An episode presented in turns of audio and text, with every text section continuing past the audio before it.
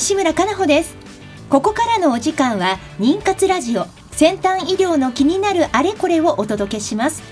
最近妊活という言葉をよく耳にしませんか？妊娠の妊活動の活。一言で言えば文字通り妊娠するための活動という意味があります。まさに妊活中のあなたに届けていく20分間です。この番組ではゲストをお迎えしテーマに沿って不妊治療の最先端技術をご紹介していきます。お話を進めていただくのはスペイン発の不妊治療を専門とした遺伝子検査会社アイジェノミクスジャパンの技術責任者で広角博士のトシさんです。トシさんよろしくお願いいたします。よろしくお願いいたします。え今日は、えー、スタジオに株式会社ジャフコからですね取締役の森田さんに、えお越しいただいております。で今日のテーマは男性不妊についてになります。森田さんよろしくお願いします。はいよろしくお願いします。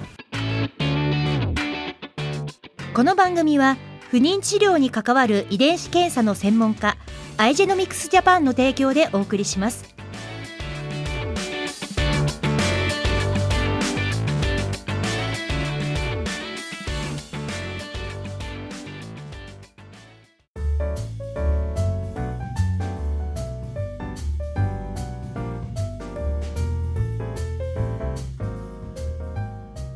それではゲストにお越しいただいております。株式会社ジャフコ取締役の森田博文さんです。森田さんよろしくお願いいたします、よろしくお願いします、はい、今日はねトシさんあの、はい、今まであの昨年からこの放送しておりますがまだここね細かく取り扱っていなかった男性不妊について、えー、はい、そうなんです。今日はスペシャリストでいろいろお話をね伺えると思って楽しみにしておりましたので、はい、ぜひよろしくお願いいたします。よろしくお願いいたします。よろしくお願いします、はい、まずあの森田さん。はい。あの自己紹介を皆さんにお願いできますか？はい、えー、森田博文と申します、えー。株式会社ジャフコと言いまして、精子の特性分析装置をイスラエルから輸入して国内の生殖医療特にあの男性不妊の検査なんかをする病院に納めるというのが本業です。イスラエルから？そう。はい。そうなんです。皆さんイスラエルっていうとちょっと驚かれる方も多いんですが、ええ、実は結構最新の医療機器ってイスラエル発というものが多いです。えーそうなんはい、あの世界中にですねユダヤ系のドクターというのが、はい、あの各国例えばドイツやアメリカフランスの大学でユダヤ系のドクターが開発したものが、うん、例えば自国であの商品化するのにどうしてもお金がないとできないと。ところがあのイスラエルですとベンチャーキャピタルがいっぱいあるので、ええ、そういうユダヤ系のドクターの開発したものをイスラエルから商品として発売されるというケースが多いです。なるほど。はい、であのアイジェノミクストシさんとはもうどのぐらいのお付き合いでいらっしゃるんですか、まあ、ちょうど学会でお会いして、まだ1年ぐらいですね、ね、はい、ちょうど1年前ですね。学会の方でお会いしまして、えー、こう企業ブースが並んでいるところで、はい、お会いしまして。でなかなか私たちも男性不妊に対する検査っていうのは、まあ、少なく弱くてですね。でお会いして話を聞いてですねもうぜひラジオで男性不妊ってのをこういつかやりたいと思ったんですね。でそこで絶対呼ぼうと、はい、アンディと話してまして、はい、今回叶った次第です。ありがとうございます。はい。そしてあの私先ほどですね森田さんにお名刺を頂戴したんですけれども、はい、まずはその、えー、株式会社ジャフコの取締役としてのお名刺、はい、そしてもう一つこれぜひね リスナーさんにご紹介して、もう一つのお名刺がびっくり、全然ジャンルが違って、ぜひご紹介いただけますか？はい。あの実はですねあの森田という名前は使わずに、ジャッファーというペンネームで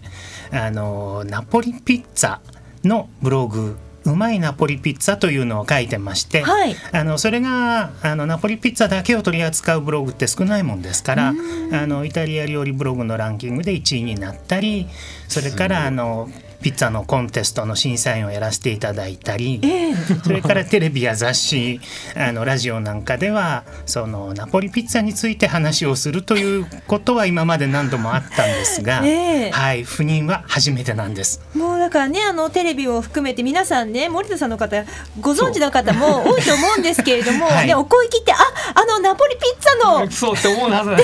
思われてる方も、結構多いんじゃないかなと思うんですが、はい、今日は違う。そうですね。今日は本業の方でお話しします。ねね、はい、でもそこもそのナポリピッツァと不妊治療の部分っていうのも、実はつながってるんですそうなんですよ、えー、あの皆さん不思議に思うかもしれないんですがあの昔あのミクシーなんかをやってた頃に、はい、コミュニティというのがいろいろあって、うんうんうん、その中で男性不妊のコミュニティの管理人をやってた時代があるんですね、はい、もう10年以上前なんですが、はい、その頃にその名古屋の地区でその男性不妊の患者さんの集まりのあの管理人というか、まあ、担当した時に集まった場所がナポリピッツァのお店。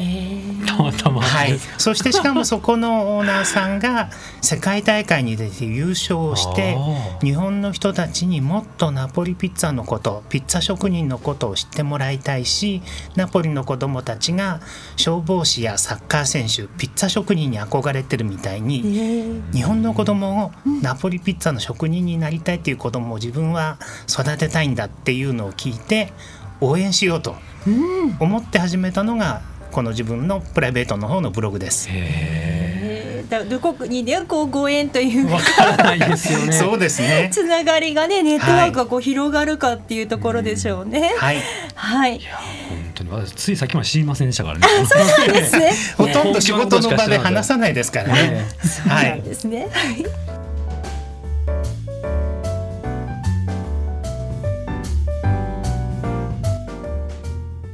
は今日のテーマでございますが男性不妊について話を進めていきましょう、はい、さてまずあのトシさんはい、この男性不妊の不妊の原因やそれから種類について皆さんに解説いただけますか？はい、えっ、とですねまず、まあ、これまで私たち IGM ジャパンはですね、まあ、男性不妊よりむしろですね女性側の方の、まあ、ERA 検査着床のマロとか、まあ、そういった検査の話をさせてもらったんですが今回この男性不妊ということで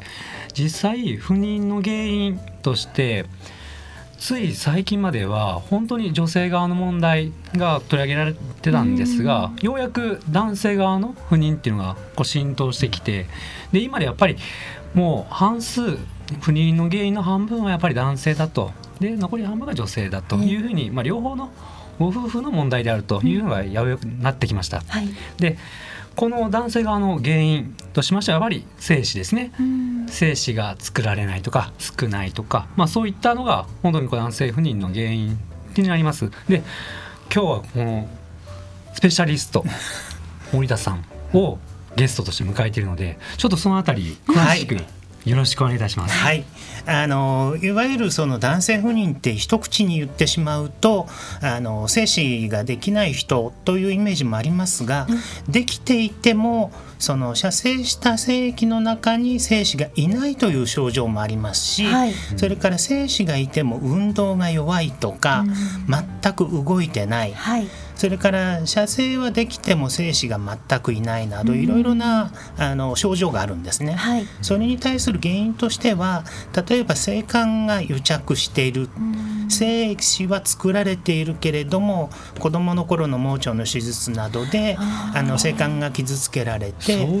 はい、あの精子が止まっているなんていう人そういう人は実はバイパス手術をすれば、その癒着している部分を性感後手術というのをすればあの精子が出るようになります。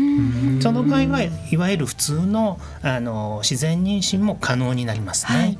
それから作られているけれども弱いという方の場合はあのいろんな原因があるのであのそれは例えば薬だったり、えー、あの治療方法あるんですがやはり一般的に日本で多いのはあの男性のその精子が悪い場合はもう女性あの婦人科の方での体外受精や顕微授精といった精子が1匹でもいれば受精ができるという、はい、そういうスタイルに持っていく治療が多いですね。はい、あのこれから徐々にその男性不妊の方の治療というのは進んでいくんではないかと思います。今のね盲腸のお話とかもねまさかっていう、ね、そうなんですよね。でしかも普通にあの射精もできているので、えー、そういう人の場合は、まさかそうなんです。まさか自分が男性不妊だというのは知らずに、検査をこれまで受けずにずっと不妊治療を通って奥様ばっかり治療して痛い思いしたり辛い思いをしていたのに実は旦那さんの精子を調べたら精子がいないと。いうのが初めて分かるというケースもあるので、えー、早い段階から男性もあの一緒に検査を受けていった方がいいと思います。なるほど。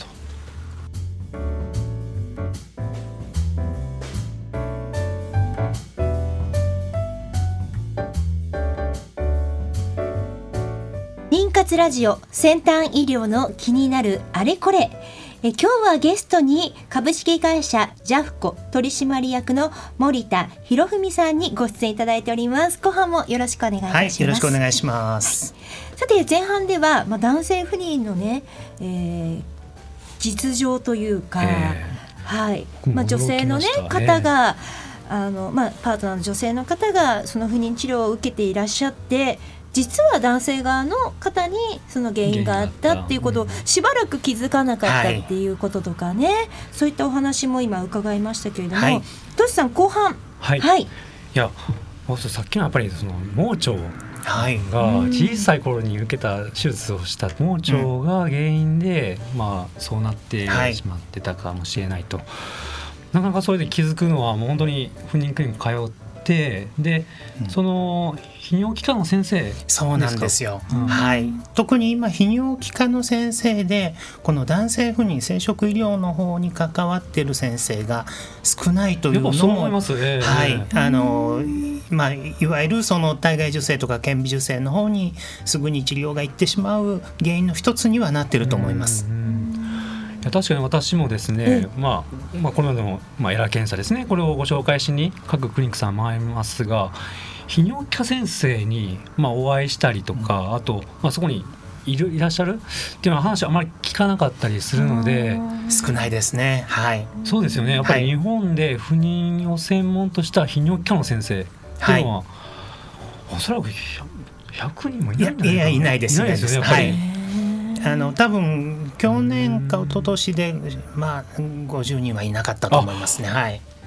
あまだそういうなるほど、はい、でもこれからねどんどんこうそうです、ね、あの先生方もね増えていらっしゃる時期に入ってるんじゃないでしょうか。そうですね。えー、あのこれだけあの特集あの例えば NHK だったり、えー、それから民放でも、うん、テレビの特集で今男性の精子が危ないなんていう特集をするほど、うん、あの知名度は上がってきてるので、えー、あの徐々に泌尿器科の先生方の中にこの精子とかその生殖医療というものにもうちょっと目を向けられる方が増えてくるんではないかと期待してます。はい、うん、そして私思うのは例えばこの番組でも不妊治療をされた女性の皆さんとこのスタジオでですね、まあ、ディスカッション形式でお話を進めたことがあるんですけれども、はい、はい、でやっぱりすごく活発に 意見が飛び出るんですね、うん、私の時はこうだったのよとか、今こういうことをあの考えてるのよっていう。でもこう男性同士で、この男性不妊について語り合う場っていうのは正直、ね、少ないないというよりもほとんどないと思います。というのもやはりこの精子検査っていうのはあの男性側はいまだにあの俺は大丈夫っていう人が多いししかも万が一男性不妊が見つかるとこれは恥ずかしいことだから人には知られたくないという思い。それから病院に検査に行くにしても今産婦人科ばかりでやってますんで産婦人科に精子の検査に行くのが恥ずかしいと。いうことでいろんな要素が重なって男性側が非協力的という事実が多いです。そうねあのトシさんね以前も話そういえばなりましたね。例えばその産婦人科クリニック入るとそうです女性の患者さんがやっぱりいっぱいいて、うん、でクリニックの中もちょっとこうパステルカラーのピンクで とかってなってると、ねはい、まずちょっとそこで尻込みしちゃう。方も男性でいる。ねででもこの番組にご出演いただいてるクリニックの先生方がおっしゃったのは、結構こう今はウッディな感じで、シックで こう男性でも入りやすい、あのね。病院も増えてる。増えてると言います。ねだからそういうところにねたも偶然行ければあれですけどね最初の入り口が。入り口があれなんですよ。まずその抵抗をねなくしていただくこと、あの不妊というのはどうしても車の両輪みたいなものなので、片方だけ回っても前に進まないですから、夫婦でね一緒に、その心構えをご夫婦で持ってもらってあの一緒に不妊治療してこうねという確認を最初にそうですね。確認ですからねご夫婦で話し合って旦那さんも協力してもらうというのが一番大切ですね。はい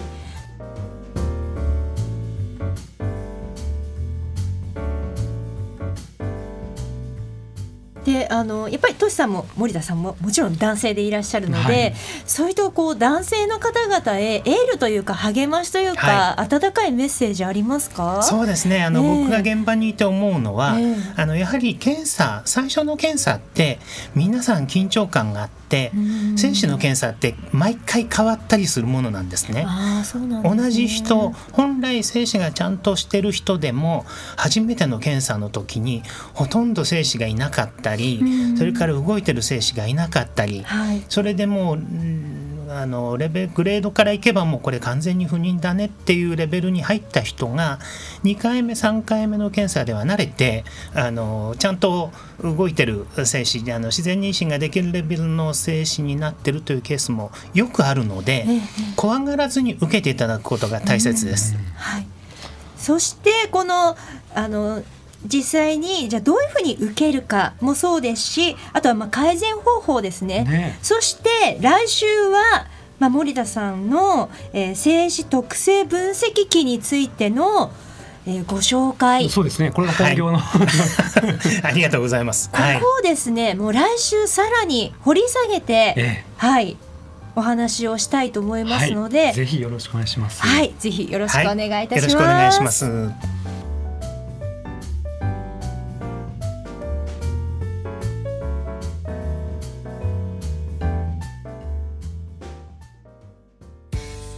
不妊治療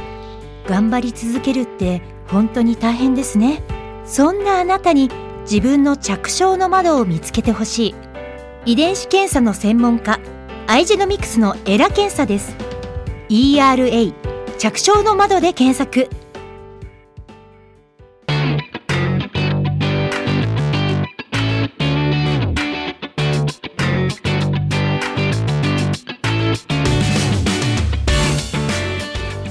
お時間となりました。今日は株式会社ジャフコ取締役森田博文さんをお迎えしてアイジェノミクスジャパン技術責任者のトシさんと一緒にお届けしました。来週もよろしくお願いいたします。よろしくお願いします。来週も引き続き男性不妊の検査についてお話を伺います。この番組は毎週金曜日夜10時から再放送をお届けしています。またポッドキャストによる配信も行っています FM 西東京のポッドキャストページからお聞きくださいそれでは来週同じ時間にお会いいたしましょう